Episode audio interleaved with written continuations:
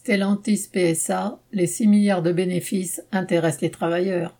Pour les six premiers mois de l'année 2021, le groupe Stellantis, issu de la fusion de Fiat Chrysler et de PSA Opel, a annoncé 6 milliards d'euros de bénéfices nets. C'est trois fois plus que l'an passé, en deux fois moins de temps, un record absolu. Mais pour autant, le patron ne veut pas céder la moindre miette supplémentaire aux travailleurs. Alors il a inventé un calcul de la prime d'intéressement qui permet de ne rien verser.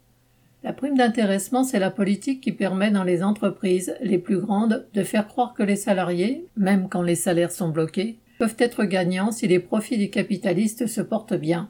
Pendant certaines périodes, ces primes pouvaient être suffisamment importantes pour que l'illusion fonctionne. Avec 6 milliards de bénéfices pour le premier semestre, les travailleurs de Stellantis étaient en droit de croire que la prime 2021 serait importante. Mais les patrons ont beau nager dans l'opulence, brasser des milliards, ils en veulent toujours plus et dans cette période d'attaque contre les travailleurs, ils ne veulent pas céder même quelques centaines ou milliers d'euros. En juin 2021, soit quelques semaines avant l'annonce des bénéfices, la direction de Stellantis France a donc convoqué précipitamment les syndicats pour proposer une révision du mode de calcul de la prime d'intéressement.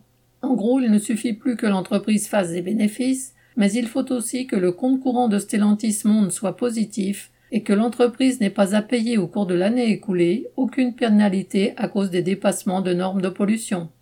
Ces critères, sans rapport avec les bénéfices, ont été choisis expressément pour diminuer la prime ou pour ne rien verser.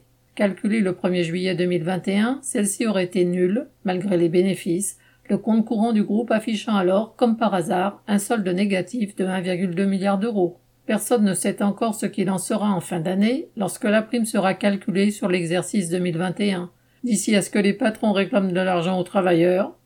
Depuis des années, la politique du patronat des grandes entreprises consiste à mettre en avant les primes d'intéressement pour que les travailleurs abandonnent le terrain essentiel des augmentations de salaire.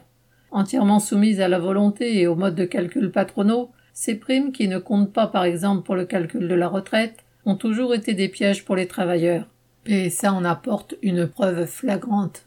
Restent les 6 milliards d'euros de bénéfices qui, eux, ne sont pas illusoires et viennent bien concrètement du travail et de la fatigue de tous.